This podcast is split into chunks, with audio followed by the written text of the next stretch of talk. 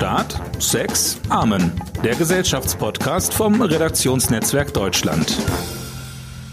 Ja, herzlich willkommen zur dritten Ausgabe unseres Podcasts Staat, Sex, Amen. Neben mir steht Christian Tetz, ich bin Imre Grimm. Christian, haben wir jetzt eigentlich oft genug erklärt, warum der Podcast so heißt? Naja, ich, also ich habe es mir gemerkt jetzt nach dem letzten Mal. Das Wenn natürlich mal jetzt einer zum ersten Mal die dritte Folge hört, also sozusagen, also unsere dritte Folge hört und damit uns zum ersten Mal, Ja. weil eigentlich ja wahrscheinlich die dritte Folge jeder jetzt zum ersten Mal hört.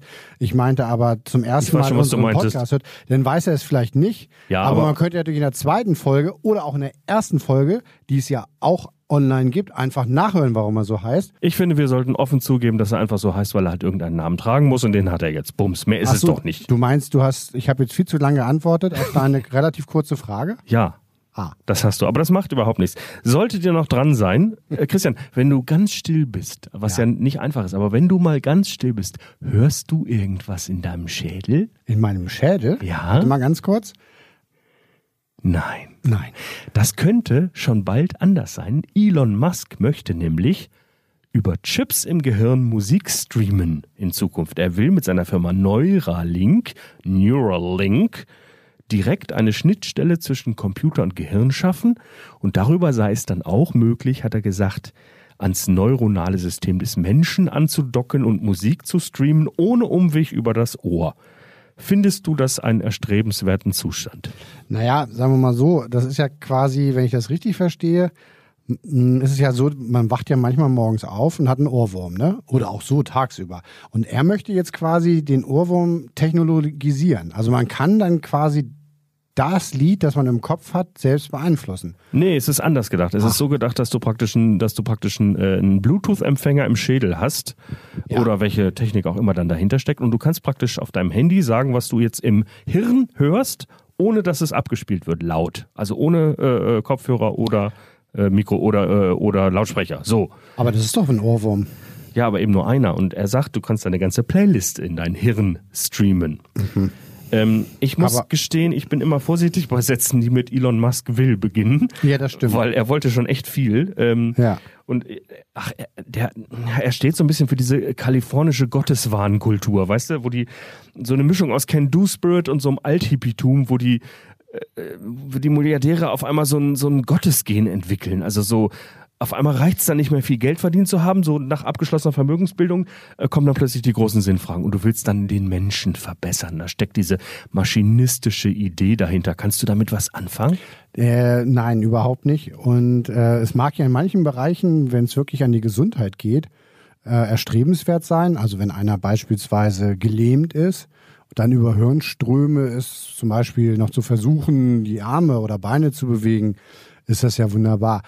Ähm, das klingt nach Spielerei und ehrlich gesagt finde ich jetzt speziell, auch in diesem Gotteswahn, den du beschreibst, ist ja das Gehirn immer noch so eine ganz besondere Stelle, die beeinflusst werden soll. Also wir wollen, also Gedanken sollen gelesen werden, es soll das Denken beeinflusst werden, man soll vielleicht äh, was auch immer mit den Gedanken machen, aber In die Cloud hochladen. in die Cloud hochladen, das hatten wir ja auch noch. Ja, da, ja, das ist ja, steht ja vor der Tür, oder? Ja, natürlich, das, Das ist nicht doch mehr kurz, weit. da- das ist doch kurz Ja. davor, wenn wir erstmal alle zwangsgeimpft Also- sind. Aber nee, pass auf, was ich sagen wollte, das ist ja, ähm, das Gehirn ist überhaupt noch nicht verstanden. Also wir wissen ungefähr, was da so für Ströme, für Hirnströme äh, äh, sind und das lässt sich mit Bildgebungsverfahren irgendwie eventuell so ein bisschen darstellen.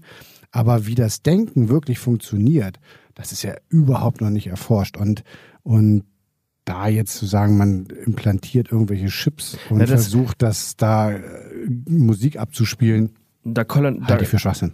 Da kollidieren so ein bisschen die Ansätze. Also sein erstmal machen, ne, dieses kalifornische erstmal machen, gucken, Mhm. was passiert. Ich bin Philanthrop, Friede, Freude, Eierkuchen, dank Big Data. Ich mache die Welt schöner und den Menschen gesünder. Kollidiert halt mit dem äh, eher äh, skeptischen, das du gerade geschildert hast. Mhm. Ähm, vielleicht sollten wir, bevor wir irgendein Ding aus Metall in den Schädel fräsen, kurz überlegen, ob das eventuell was anrichtet, was es gar nicht soll. Das äh, scheint ihn aber nicht weiter zu bremsen. Das ist so ein Typ, ja, ist einfach, ich stelle mir das so vor, dass der um 4.30 Uhr nach dem Aufstehen erstmal so ein Smoothie mixt. Mhm. Weißt du, so ein Power Smoothie aus Hanf, äh, Goldstaub, Eigelb und dem gemahlenen Gehirn eines Delfins oder so. Mhm. Dass er dann erstmal in die Puschen kommt oder auf einer Serviette schnell so ein Elfmeter-SUV hinkritzelt in die Fabrikfax. Ich stelle mir, ich stell mir Elon Musks Leben so vor, dass er, dass er einfach so, weißt du, dass er sich von seinem Butler Geronimo drei Dollar leiht, um zu fühlen, wie das ist, äh, wenn man arm ist. Also Ja. so einfach äh, ganz nah an den Leuten zu sein, äh, aber eigentlich doch nicht. Und möglichst weit weg von den Leuten. Und so Ja. als Visionär sich feiern zu lassen. Mich nervt das so. Er sagt, alles, was wir je gespürt oder gedacht haben, sind elektrische Signale. Das frühe Universum war nur eine Suppe aus Quarks und Leptonen. Wie hat ein sehr kleiner Teil des Universums angefangen, sich als empfindungsfähig zu betrachten? Sagt er zur Begründung dieser Forschungen sozusagen. Das Oh. ist auch wieder Universum, Ja, genau. Gehirn, Universum und den Tod besiegen. Früher, früher reisten unausgelastete CEOs in irgendwelchen Heißluftballons um die Erde oder, oder sind irgendwelche, äh, haben irgendwelche Rekorde gejagt beim Segeln. Heute ähm, spielen sie Gott. Das, drunter machen sie es einfach nicht Ja. mehr. Das Ziel ist so eine Art digitales Arkadien, äh, was ähm, äh, Google ist ja auch dran, bastelt an Nanopartikeln, die du in menschliche Zellen einnistest und so eine Art Update fürs Blut organisierst. Das, wir reden da jetzt natürlich drüber, wie, wie die Menschen vor 150 Jahren über, über äh, die Eisenbahn. Aber ich äh, kann mir einfach beim besten Willen nicht vorstellen, ähm, dass das irgendwie, also ich bin nicht restlos überzeugt davon, dass Nerds mit einem übergroßen Ego, Milliarden von Dollar eigenen Geschäftsinteressen und wenig Respekt für Demokratie so das richtige Personal sein sollen für die Neugestaltung des Planeten, weißt du? Ich habe da meine Zweifel. Zu Recht, zu Recht. Und vielleicht muss man, das fällt, glaube ich, solchen Leuten schwer. Und da bist du natürlich auch wieder bei deinem Gottesvergleich. Aber diese Versuche, den Menschen immer zu optimieren, anstatt zu akzeptieren, dass wir auf eine gewisse Art und Weise endlich sind, das fällt den Leuten ja schwer. Ne? Ja, das und, ist- genau. und das Mhm. ist, ähm, das sehe ich als ein großes Problem. Der ehemalige Facebook-Manager ähm, äh, Garcia, äh, Anthony Garcia Martinez hat was Feines dazu gesagt. Er sagte nämlich, das größte Problem ist, dass so viele Menschen in der Tech-Szene kein Gespür dafür haben, was richtig und was falsch ist. Die haben ein Gespür dafür, was geht und was nicht geht, aber keins dafür, was richtig ist und Ja. was falsch ist. Ja. Und das finde ich, das, äh, das äh, ist eine schöne Beschreibung dieser hedonistischen Sehnsucht nach einer durchdigitalisierten Welt, in der Geld jedes Problem löst, wenn Ja. du nur genug Forschung betreibst. Was uns ja, wenn wir möchten, direkt zu unserem nächsten Thema führen könnte. Das könnte, das äh, ist so. Ich wollte nur noch als letzten Satz sagen, Bitte. das ist ja äh, ein Problem von Technik, seitdem es Technik gibt. Absolut. ne, dass sie auch von Ethik und ethischen Überlegungen begleitet werden muss. Ähm, das haben, da hat man ja nicht zuletzt bei der Atombombe. Ja, gesehen. schöner Vergleich. Um jetzt einen schönen Ganz Vergleich toll. noch Tesla und die. Atombombe. Tesla, die Kirche der unerschütterlichen Zuversicht, ein, ein Sektenmodell. Na? Noch lachst du. Ja. Wenn, wenn Kanye West US-Präsident wird und Elon Musk ihn unterstützt, dann ist der Weg von ich lade ein bisschen Musik ins Gehirn zur Atombombe vielleicht irgendwann gar nicht mehr so weit, aber gut, das ist jetzt vielleicht ein bisschen sehr pessimistisch. Man würde dann diesen Podcast direkt im Gehirn hören. Ich weiß nicht, ob das was Gutes wäre. Das, ähm, ich möchte, ich habe dich doch ständig in meinem Gehirn.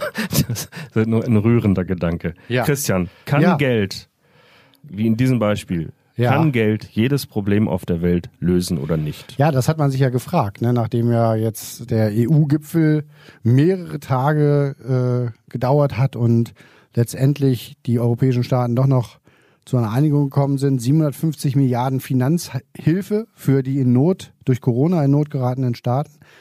Und das ist eine Menge Geld. Jetzt fragt man sich, wie du schon sagst, ne? kann das Geld einfach alle Probleme lösen oder müssen wir aus dieser Krise noch andere Sachen lernen? Ich äh, kenne so ein, schönes Zitat von Oscar Wilde, ist mir äh, dazu eingefallen. Als ich klein war, glaubte ich, Geld sei das Wichtigste im Leben. Heute, da ich alt bin, weiß ich, stimmt. Ja. Gefällt mir, beschreibt natürlich nicht die EU.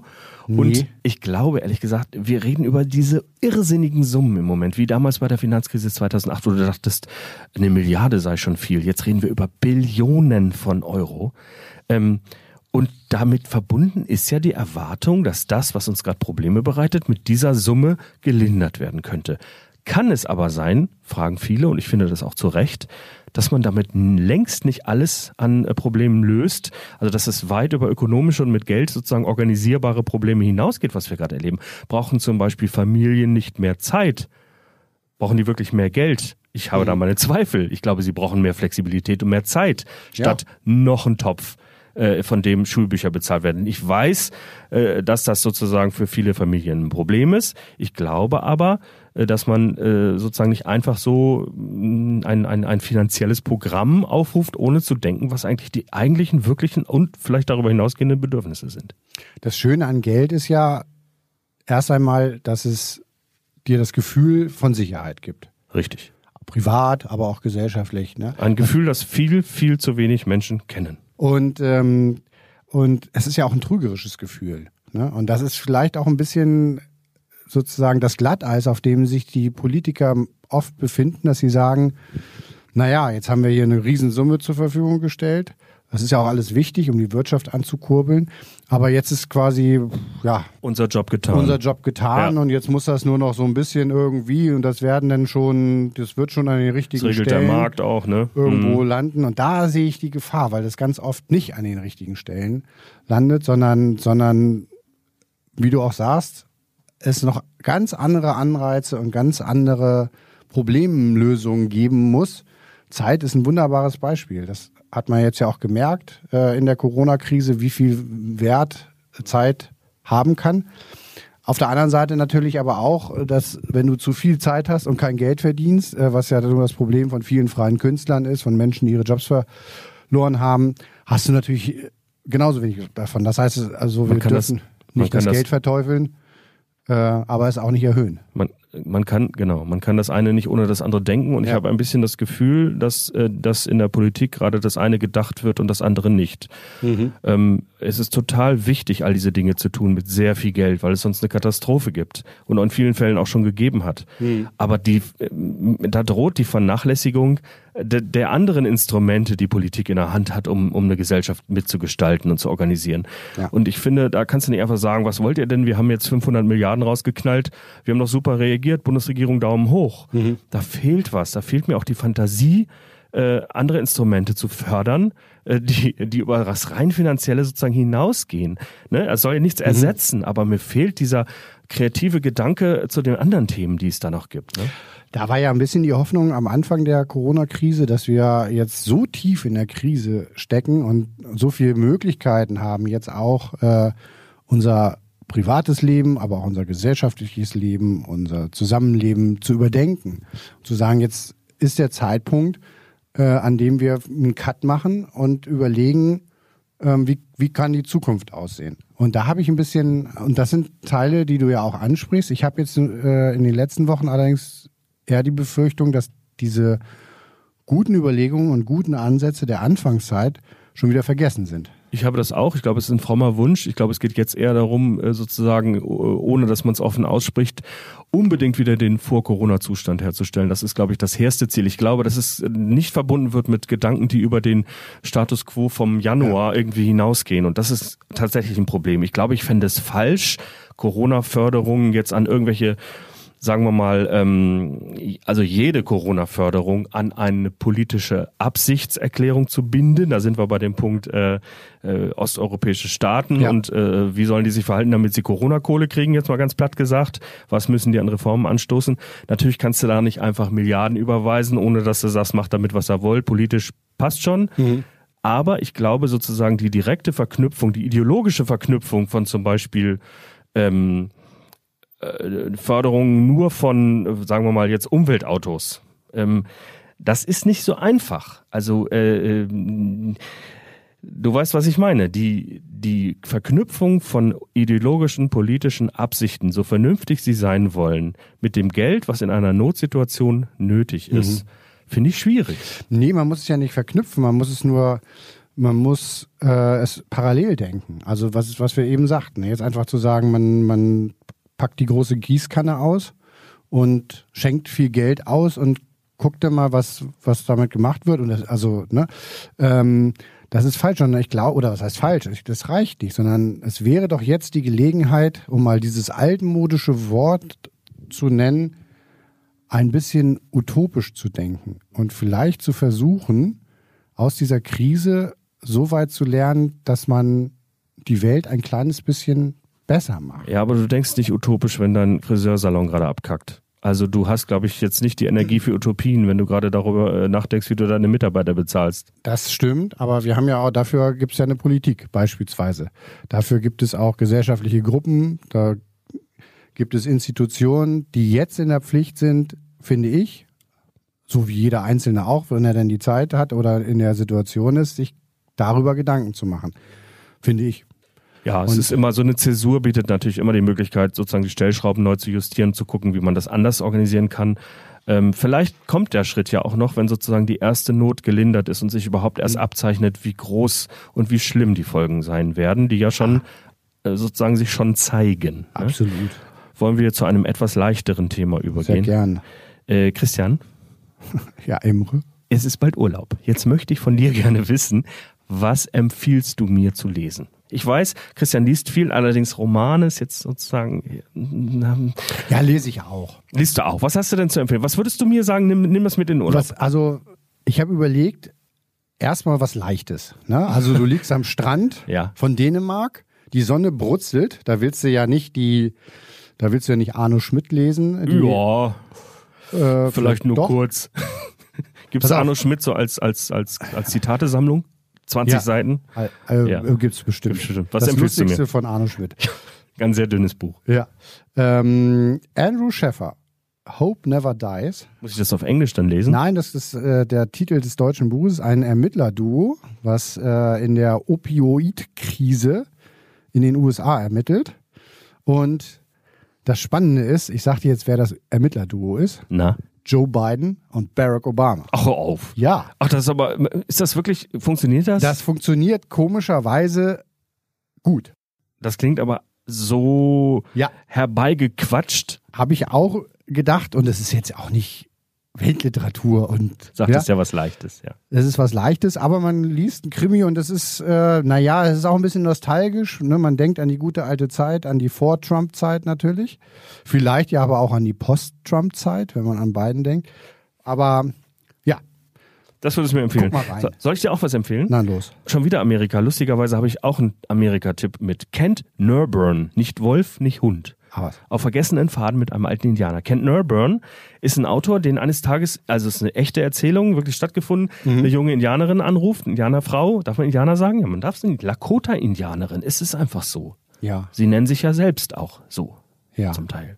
Ich sage Indianerin, die äh, ihn bittet, ihren Großvater in einem Reservat aufzusuchen. Der hatte nämlich Notizen zu seinem Leben gemacht. Und aus diesen Notizen soll Kent Nurburn ein Buch machen. Er fährt hin. Er trifft einen uralten Lakota-Indianer namens Dan. Er schreibt dieses Buch und Dan ist entsetzt. Er hat nichts verstanden. Es ist total Katastrophe. Das Buch ist also grauenhaft. Und ähm, der Indianer Dan sagt, Kent, steig ein. Die machen einen Roadtrip über Land, die, die Orte seiner Jugend, die Orte seines Lebens. Und es wird ein fantastischer Austausch, eine tolle Lektion in Sachen Menschlichkeit, Wahrhaftigkeit. Einfach ein Roadtrip. Ähm, und eins der besten Bücher über das kollektive Unterbewusstsein Amerikas, das ich in letzter Zeit gelesen habe. Dieser, sie streiten, sie hadern, einer rennt weg, sie finden sich scheiße, dann finden sie sich wieder toll. Und der weiße und der alte Indianer, das klingt jetzt so ein bisschen romantisierend, das ist aber wirklich eine ganz tolle, ehrliche, faktenreiche Auseinandersetzung. Und das empfehle ich dir dringend. Klingt sehr gut. Sag nochmal, wie es heißt. Kent Nurburn, nicht Ja. Wolf, nicht Hund. Das heißt, du bist nicht domestizierter Hund, Ja. du bist nicht mehr das wilde Tier, du befindest dich in einem emotionalen Zwischenzustand, einem Niemandsland. Ich habe ein ganz tolles Buch, das ist jetzt nicht, äh, nicht dieses Jahr erschienen, ähm, aber noch, noch relativ neu. Ähm, das ist da Daniel Mendelssohn, eine Odyssee, mein Vater, ein Epos und ich. Schon wieder ein Roadtrip. Äh, ja, es ist tatsächlich der berühmteste Roadtrip der, der Literaturgeschichte oder der Kulturgeschichte in Europa, die Odyssee. Ähm, Daniel Mendelssohn ist Literaturwissenschaftler, hat ein, äh, unterrichtet und hat ein paar Studenten und gibt einen Kurs über die Odyssee. Und sein alter Vater kommt dazu. Sein 81-jähriger Vater, Jay Mendelssohn, kommt, setzt sich in diesen Kurs und, und macht mit. Und hört zu und beteiligt sich. Und diese beiden, ja, etwas knurrigen, knorrigen oder Menschen, die so kein gutes Verhältnis miteinander haben, äh, nähern sich dadurch wieder an. Und das ist eine ganz tolle äh, Geschichte, also es ist ein Sachbuch, also es ist, ne, aber, passiert? Ja. aber, aber, also kein Roman, es ist ein Sachbuch. Äh, du erfährst unheimlich viel über die Odyssee, ganz, äh, ganz toll. Du, äh, du hast diese Vater-Sohn-Geschichte, sehr anrührend, aber überhaupt nicht kitschig. Wie heißt das nochmal? Das heißt, äh, eine Odyssee, ja, okay. mein Vater, ein Epos und ich. Und äh, wirklich eins der schönsten Bücher, das ich in den letzten Jahren gelesen habe, Okay. kann ich dir absolut empfehlen. Notiert. Mein zweiter Tipp für dich wäre was vollkommen anderes. Ja. Allerdings auch kein Roman. Das haben sie immerhin gemeinsam. Fettes Brot. Was wollen wissen? Die fettes Brot? Die fettes Brot. Ratschläge mit de aus der Wortspielhölle. Fettes Brot haben seit einigen Jahren ja äh, eine Radiosendung, so eine Radio-Fragestunde, was wollen wissen, auf Enjoy und äh, Bremen 4. Da rufen immer Hörer an und fragen dann, ähm, ähm, was weiß ich, es heißt ja der Globus, die Globen, äh, äh, sollte es dann nicht auch heißen der Zirkus, die Zirken, so. Und das und aus diesen Fragen machen dann, machen dann äh, äh, Dr. Renzbjörn Beton und, und König Boris äh, Quatsch. Und zwar gehobenen Quatsch allererster Güte. Fragen dann, könnte es sein, dass rote Ampeln nur schüchtern sind? Und da entstehen so kleine äh, Sprachperlen, die sind ganz wunderbar. Äh, äh, Kunden, die dieses Buch lustig fanden, kauften auch die sexuellen Fantasien der Kohlmeise von Tex Rubinowitz. Und wer so für gehobenen Sprachquatsch irgendwie einen Sinn hat, und ich weiß, dass du den hast, Du hast ihn aber auch. ja, also da, das passt schon ganz gut zusammen. Ich empfehle dir dringend da reinzugucken. Was hast du noch? Ich habe noch einen Comic. Liest du Comics? Ja, Also Graphic schon. Novels. Äh, ein wunderbares Debüt von äh, einer Schwedin, die heißt Moa Romanova. Und der, äh, der Comic heißt Identikit. Es ist eine autobiografische Erzählung. 25-jährige Frau, äh, geplagt von Depressionen und, und Angstzuständen und Panikattacken, äh, die aber dann halt natürlich, wie es junge Menschen machen, feiern fährt, feiern geht, ähm, sich verliebt, äh, über Männer nachdenkt, über Beziehungen nachdenkt. Das ist unglaublich, ähm, ja, ungewöhnlich gezeichnet. Die Figuren sind, äh, haben riesige Körper, kleine Köpfe. Also man merkt, wie unwohl sie sich in ihrem eigenen Körper fühlt. Und das ist eine wunderbare Graphic Novel, kann ich empfehlen. Und einen habe ich auch noch für dich. Das ist eigentlich jetzt keine Überraschung. Trotz alledem die Biografie von Hannes Wader. Ja, Ja, ich habe, ich habe vor einigen Monaten sein drittletztes Konzert besucht in Nordheim. Und das war, das war schon ein besonderes Erlebnis. Da saßen lauter saturierte Ex-Revolutionäre äh, mit glänzendem Schuhwerk und der festen Absicht, sich ihre inneren Überzeugungen nicht von so ein bisschen Immobilienbesitz und, und teurem Rotwein irgendwie äh, äh, kaputt machen zu lassen. Und haben Hannes Wader zugehört. und, und du saßt Und auch ich, da, ne? genau. Und dann, dann haben die versucht, zu, zu heute hier, morgen dort auf die, äh, auf die 1 und die 3 zu klatschen, wo ich dann dachte, boah, das hat der alte Mann nicht verdient. Das war so schön, Ja. die Abend SPD-Ortsverein. Aber ähm, es war halt, es war so ein, ja, das Konzert selber war toll, weil es Hannes Wader so war, aber im Publikum schon so ein bisschen so ein Stößchen-Event für Luxuslinke einfach inzwischen. Ja. Aber da kann er ja nichts dafür. Das, Das Buch stimmt. ist toll und er selber ist sowieso ganz, ganz toll. Diese knorrige, äh, ehrliche, melancholische, unverwechselbare Liederdichter. Es ist eben, das Buch ist nicht nur eine Lebensgeschichte, sondern auch eine sehr poetische und wunderbare, etwas, ja, so auf so eine felsige Art, schroffe Zeitbeschreibung der BRD. Also ganz toll. Darf ich dir ein Zitat vorlesen? Ja, Das gerne. habe ich mitgebracht. Das finde ich einfach schön. Ich zitiere Hannes Wader. So zu leben habe ich mir gewünscht. Unterwegs sein, on the road, endlich. Von einem Ort, von einem Augenblick zum anderen. Was für ein Gefühl. Von mir aus kann das ewig so weitergehen. Ich bin froh über meine neue Reisetasche, die ich mir im KDW gekauft habe. Mit mehreren aufgesetzten Taschen für Kleinkram. Nicht zu groß, aber so, dass jede Menge Wäsche zum Wechseln und Bücher natürlich reinpassen. Ich lese jede Nacht vor dem Einschlafen. Ganz gleich, wie spät es ist und wie betrunken ich bin. Hannes ja, Wader. das kenne ich. Hast du das auch? Ähm, dazu sage ich nichts. Ach so. Ja, ich mache das tatsächlich auch. Manchmal ist das sinnlos. Da weiß ich vorher schon, dass ich mich am nächsten Morgen sowieso nicht daran erinnern werde, was ich gelesen habe. Aber Christian, es, wir wollten nicht über Alkoholismus sprechen. na, ach so. Staat, Sex, wo würdest du das jetzt einsortieren, deinen Alkoholismus? Äh, Amen. ah, okay, alles klar, Alkohol als Religion. Sehr gut, Machen wir auch nochmal einen das Podcast passt. drüber. Sehr gerne. Ja. Apropos Religion. Ja.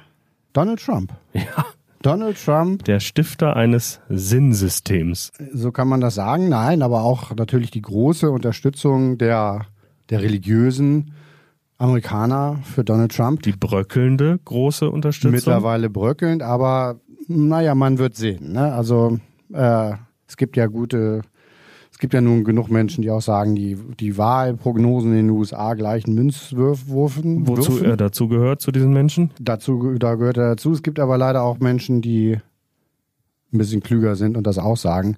Äh, wenn wir uns an 2016 erinnern, da waren die Umfragen ja auch lange. Ist richtig. Nicht Und so. darauf setzt er jetzt natürlich, Ja, ne, dass das absolut. einfach nur äh, Ja. Kaffeesatzleserei ist.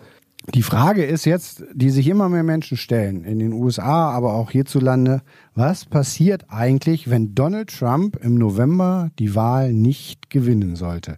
Wird er dann einfach als guter Verlierer das Weiße Haus verlassen und sagen, Joe, herzlichen Glückwunsch, alles Gute, hier sind die Unterlagen? Oder wird er es nicht akzeptieren und manche sprechen von einem Staatsstreich, manche sprechen von einem Bürgerkrieg? Ähm, das sind Worte, sind, das sind Begriffe, die fallen. Also ich, ne? Ja. Und, ähm, und versucht, wird er vielleicht versuchen, gegen seine Wahlniederlage, die ja, die ja in seiner Welt gar nicht, gar nicht da sein wird. Keine die- Option. Ja, ja. Ne? Äh, die wird ja gar nicht, also wird dann vielleicht auf Twitter sagen, äh, schreiben, Ja. also äh, das ist gefälscht. Ich habe gar nicht verloren.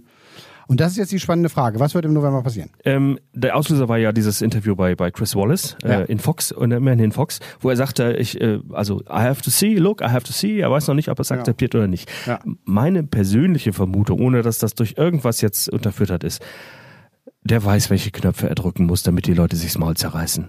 Donald Trump wird dort nicht sitzen bleiben wie ein bockiger Vierjähriger, die Arme verschränken und sagen, das, das, das Militär muss mich hier raustragen, bevor ich das akzeptiere. Ich kann mir das nicht vorstellen.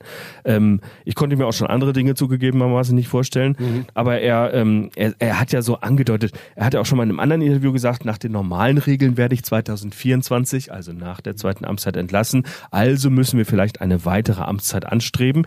Du weißt nicht, ob das Unkenntnis des amerikanischen Wahlsystems ist oder einfach Provokation. Also diese Äußerungen jetzt bei Wallace, die knüpfen ja an an dieses ähm, von 2016. Ich Mhm. werde mich da noch nicht festlegen. Ich lasse euch so ein bisschen im Ungewissen. Das hat er ja auch gesagt. Ich werde die Wahl akzeptieren, hat er damals gesagt, wenn ich gewinne. Ja, das ist wie Udo Jürgens, der gesagt hat, ich brauche keinen Applaus, nur wenn ich auf der Bühne stehe. Das, Ja. das ist auch, das passt Sehr so ein bisschen. Ähm, ich, meine persönliche Vermutung, vielleicht ist das auch Hoffnungsdenken, ist, dass er das akzeptiert, rumbockt, äh, drei Knöpfe drückt, sieben Anwälte losjagt, äh, die Briefwahlstimmen nochmal durchzählen lässt und dann akzeptiert, dass er verloren hat. Der Unterschied zu 2016, den ich sehe, ist, dass er natürlich damals ein Kandidat war. Heute ist er Präsident. Er ist Oberbefehlshaber der Armee. Was, da kann man ja in diesen Tagen schon beobachten, was das für Folgen hat. Ähm, er hat den Supreme Court nach seinen Vorstellungen äh, umstrukturiert, also einfach äh, konservative, sehr konservative äh, Richter äh, sind nachgefolgt. Äh, und ich, ich kann es natürlich auch nicht natürlich nicht vorhersagen. Und äh, ich finde nur, es gibt ein sehr, sehr gutes Buch, äh, was demnächst erscheinen wird auf Deutsch. Äh, das ist ein Sportjournalist, Rick Rayleigh, und der zeigt ganz gut, wie Trumps Verhältnis von Sieg und Niederlage ist. Und zwar hat er ihn 30 Jahre lang beim Golfen beobachtet. Ja, schöne Analogie, ja, sehr Nennt gut. ihn äh, Commander in Cheat. Ja. Also Betrug. sozusagen den, den Oberbefehlshaber im Betrug und im Bescheißen. Und ein Beispiel, nur ein Beispiel ist, dass er, äh, Donald Trump hat mal eine Runde gedreht auf, auf irgendeiner äh, Golfbahn und wusste, es findet aber ein Golfturnier. Ich glaube sogar in seinem eigenen Golfclub, da will ich mich jetzt aber nicht festlegen. Jedenfalls findet ein Turnier statt. Er hat ganz woanders eine Runde gespielt und hat eine 63er Runde gespielt und hat äh, und und Ist das gut? äh, das ist das ist Achso, gut, ich habe keine Ahnung vom Golf. das ist, Ja. das ist, äh, das ist, ja, kommt immer ein bisschen auf die Anlage drauf an. Das, ist, das so. führt jetzt zu weit. Ist aber gut. in dem Moment, also sagen wir jetzt eine 63er-Runde, da wird er auch wieder beschissen haben, aber hat dann angerufen bei diesem Golfturnier und hat gesagt, was, was hat denn der Beste bei euch gespielt? Und hat er gesagt, eine 65. Hat er gesagt, ich habe eine 63 gespielt, ich bin der Sieger. Von eurem Golfturnier. Ich habe das Golfturnier gewonnen, weil bei Mhm. euch hat ja keiner eine bessere Runde gespielt. Nach und die haben tatsächlich Mhm. das akzeptiert und haben ihn als, als Gewinner halt an die, an die Wand gehängt, also nicht ihn, sondern seinen Namen und haben gesagt, das, so.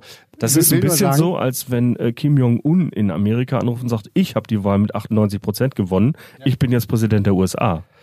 So könnte man das sehen. Absolut, Ja. das wäre doch genau die, die So viel Entsprechung. Prozent hat bei euch keiner geholt. Genau. Ja. Niemand hat mehr Prozent als ich geholt bei einer Wahl. Ich bin der Staats, das Staatsoberhaupt von allen, die So jemals eine Wahl veranstaltet haben. So ist es. Aber das zeigt halt und auch was er beschreibt, wie oft er einfach da behumst und den Ball aus dem Gras nimmt und äh, weiter nach vorne wirft und so weiter. Er kann einfach nicht verlieren. Und, und, Entschuldigung, den letzten Satz noch. Es ist ja nicht nur so, dass er nicht sozusagen, dass er wahrscheinlich ja Präsi- Präsident bleiben möchte. Das ist ja das eine, dass er sich da vielleicht wohlfühlt. Das andere ist ja, dass er sehr, sehr wahrscheinlich, das sagen ja nur auch viele Experten, sehr, sehr wahrscheinlich ähm, mit juristischen Konsequenzen rechnen muss, wenn er aus dem Amt ausscheidet. Das steht Ja. im Mueller-Report Klar. und so weiter. Das ist nochmal eine Motivation, darum zu tricksen, solange es irgendwie geht. Das ist schon richtig. Ich setze seit, seit Donald Trump irgendwie eine Rolle spielt immer in der amerikanischen Politik auf diesen schönen alten Satz von Bill Clinton. There's nothing right, uh, there's nothing wrong with America that can't be cured with what is right in America. Ja, und das die- ist, ja, ja. das ist schon cool. Also die haben schon eine große Selbstheilungskraft und die würden das schon irgendwie. Mein, mein Gefühl ist, oder Mhm. äh, mein Gefühl ist, wenn er sich querstellt, dann spuckt ihn das System aus und kickt ihn mit dem, mit dem Absatz weg, sobald sich die Gelegenheit bietet. Das ist eine große Hoffnung. Wir werden es Ja. beobachten. Das ist, ähm, er hat viele demokratische Institutionen ausgehöhlt. Er hat viele Anhänger. ja, ist schon richtig. Wir werden es Wir werden's werden's erleben. Stichwort Karriereende. Na? André Schürrle hat im Spiegel sein Karriereende erklärt mit 29 Jahren und er hat kritisiert, dass Schwäche in der Fußballwelt nicht gezeigt werden dürfe und Ehrlichkeit nicht gewünscht sei. Und das fand ich ein ganz, ganz starkes Gespräch. Er hat erzählt, also mu- muss man wirklich mal lesen, ähm, er hat erzählt, dass er nach der WM 2014, als er zu Chelsea zurückging, äh, völlig am Ende war, dass José Mourinho ihn dann aussortiert hat. Ähm, und er sagt, entweder man ist Depp in diesem, in dieser Fußballwelt oder Held, dazwischen gibt es nichts. Und das hat, äh, seine Schwester hat gesagt, André ist nun mal ein totaler Denkmensch. Und es scheint Mist zu sein im Profifußball, wenn du zu viel denkst. Ne, da kommst du mit so einer behaglichen äh, äh, Poldi, Playstation, Ahnungslosigkeit und diesem Schmunzelgrinsen einfach leichter durch. So ein Suchender hat da nix verloren. Ich kann das verstehen. Man sagt so lapidar, der Druck muss ja groß sein dann für so einen. Und die sind doch Millionäre, die müssen doch irgendwie Mittel haben, damit klarzukommen. Aber es ist halt äh, zunehmend so, dass es nicht mehr Gewinner und Verlierer gibt in der medialen Öffentlichkeit, finde ich, sondern immer öfter Gewinner und Versager. Das Gewinnen ist gleich viel wert geblieben. Das Versagen ist aber mindestens doppelt so schlimm wie noch vor einiger Zeit. Ja. Und das finde ich in einer Branche, in der viel von mentaler Stärke die Rede ist, wie im Fußball oder von was weiß ich, Spiele äh, äh, werden im Kopf entschieden, dass du dann Mimose oder Sensibelchen bist, wenn du dir Gedanken machst, ähm, ist, finde ich, katastrophal. Das fand ich auch, das hast du ja am Anfang eben angesprochen, diesen erschreckenden Satz, äh, dass, dass er gesagt hat, Ehrlichkeit, ähm, also man darf eigentlich im Fußball nicht, in diesem ganzen Business nicht ehrlich sein.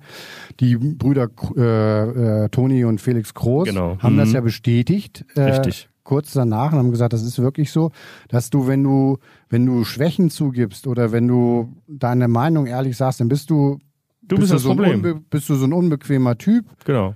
Auf der einen Seite wird immer gesagt, oh, wo sind denn die ganzen Typen geblieben? Wo ist denn so ein Günter Netzer und so ein Paul Breitner, wo sind die denn geblieben? Auf der anderen Seite, wenn dann einer sich mal hinstellt und, und seine Meinung sagt, wozu auch immer, dann ist er gleich ein unbequemer Typ und muss fürchten, dass er keinen Anschlussvertrag kriegt. Und das ist ja eine verquere Welt. Zumal diese, die, das, das, also die Aussage, dass ein Fußballer nicht ehrlich sagen kann, wie bei André Schürle, dass er sich einsam fühlt, dass er vielleicht mit dem Druck nicht klarkommt. Da hätte man doch gedacht, nach der ganzen Tragödie um Robert Enke, Ja. ähm, dass sich das geändert hat, oder? Äh, Gab es nicht nur Robert Enke. In der Kabine Mensch zu sein, ist gar nicht so leicht, hat wer gesagt?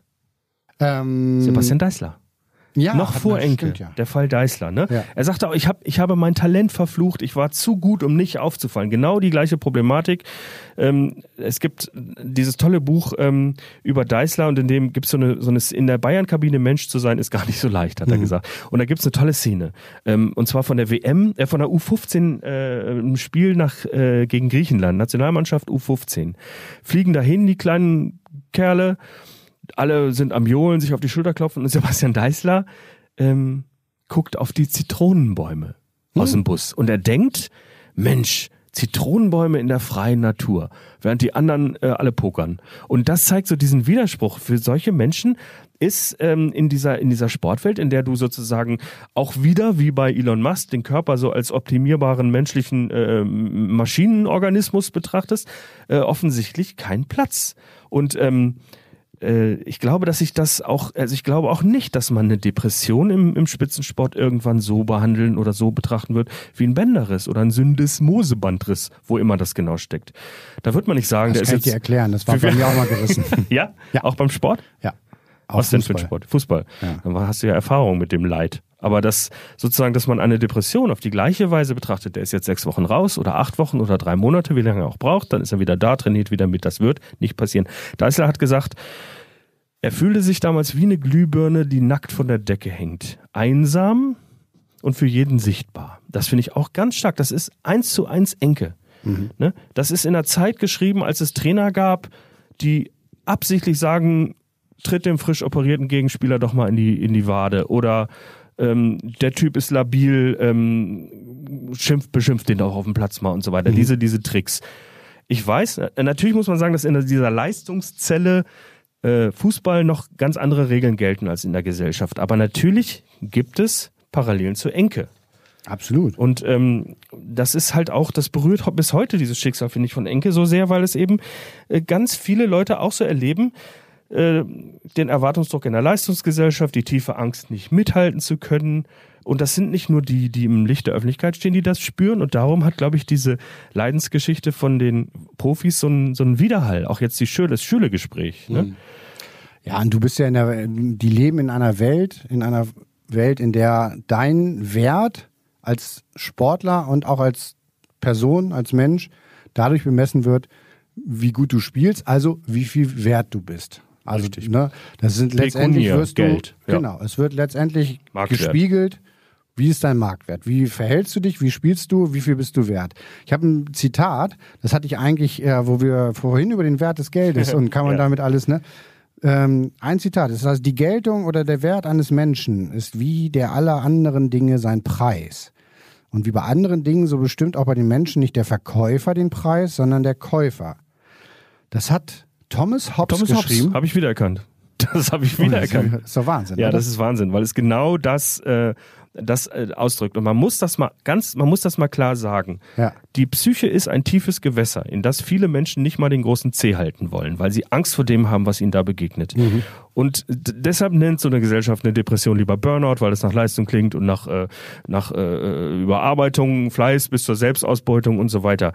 Aber wer aus Angst und Scham schweigt, so wie zum Beispiel Enke, und ungeheure Energie verwendet auf das Verbergen dieser, äh, dieser Verzweiflung, dem kannst du halt nicht helfen. Und das ist ein Riesenproblem. Ähm, seit dem Jahr 2008 ist die Zahl der Suizide um das Sechsfache gestiegen. Das muss man sich mal reintun. Ja? Schwäche gehört aber, und das ist so ein bisschen auch wieder das, was mich angestoßen hat in diesem Schöle-Gespräch, gehört zum Menschsein. Wir sind keine Maschine. Das ist auch das Vermächtnis von Enke. Schöle hat nur einen entscheidenden Vorteil gehabt gegenüber Enke. Er hat es rechtzeitig gemerkt und deshalb den Stecker gezogen. Ich weiß nicht, ob er depressiv war, das weiß keiner und das ist auch nur Spekulation, aber er hat diesen Druck gespürt und gesagt, bevor, einem tiefen Loch, in das Genau. er gefallen ist. bevor Aber- dieser Druck mich zerstört, Ja. höre ich auf. Ja. Ähm, nur ganz kurz zur Klarstellung, das klang eben so ein bisschen so, als wenn Enke ja selbst Schuld hatte, weil er nicht geredet hat. Man muss natürlich Überhaupt nicht, Ne, das gar nicht. Nein, um, um überhaupt Gottes nicht Willen. so, dass- Nein. Ne, also das, da muss Nein, man ja nein, sagen, dass in einer Gesellschaft, in der Depression, das ist ja nicht nur die Fußball, Nein, Selbstschuld auf keinen Fall. Es ist ja auch in einer, in einer Gesellschaft so, dass man einfach immer noch nicht oder wenig in dieser Leistungsgesellschaft über solche Dinge wie Depressionen sprechen kann Die oder Krankheit, sie zugeben kann. Es ist noch schlimmer, es ist noch perfider. Die Krankheit führt dazu, die Krankheit verleitet dich dazu zu schweigen. Das ist das Problem. Ja. Das ist nicht Enkes Schuld, um Gottes Willen. Das ist ein Teil der Krankheit. Und das ist, das ist sozusagen äh, überhaupt nicht, also niemand ist an sowas schuld. Ja. Schuld ist im großen Zusammenhang nur eine Gesellschaft, die das Schweigen sozusagen akzeptiert, die sich nicht traut zu fragen, wie geht es dir? ja, ja. Imre, Christian, das war Teil 3. Teil drei unseres Podcasts. Podcast Start Sex Armen. wir hören uns wieder in 14 Tagen. Jeden Mittwoch alle zwei Wochen gibt es Staatsexamen. Ja, Mit der vierten Folge. Wir freuen uns drauf, hört gerne rein. ja, wir freuen uns. Bis dahin. Tschüss. Tschüss.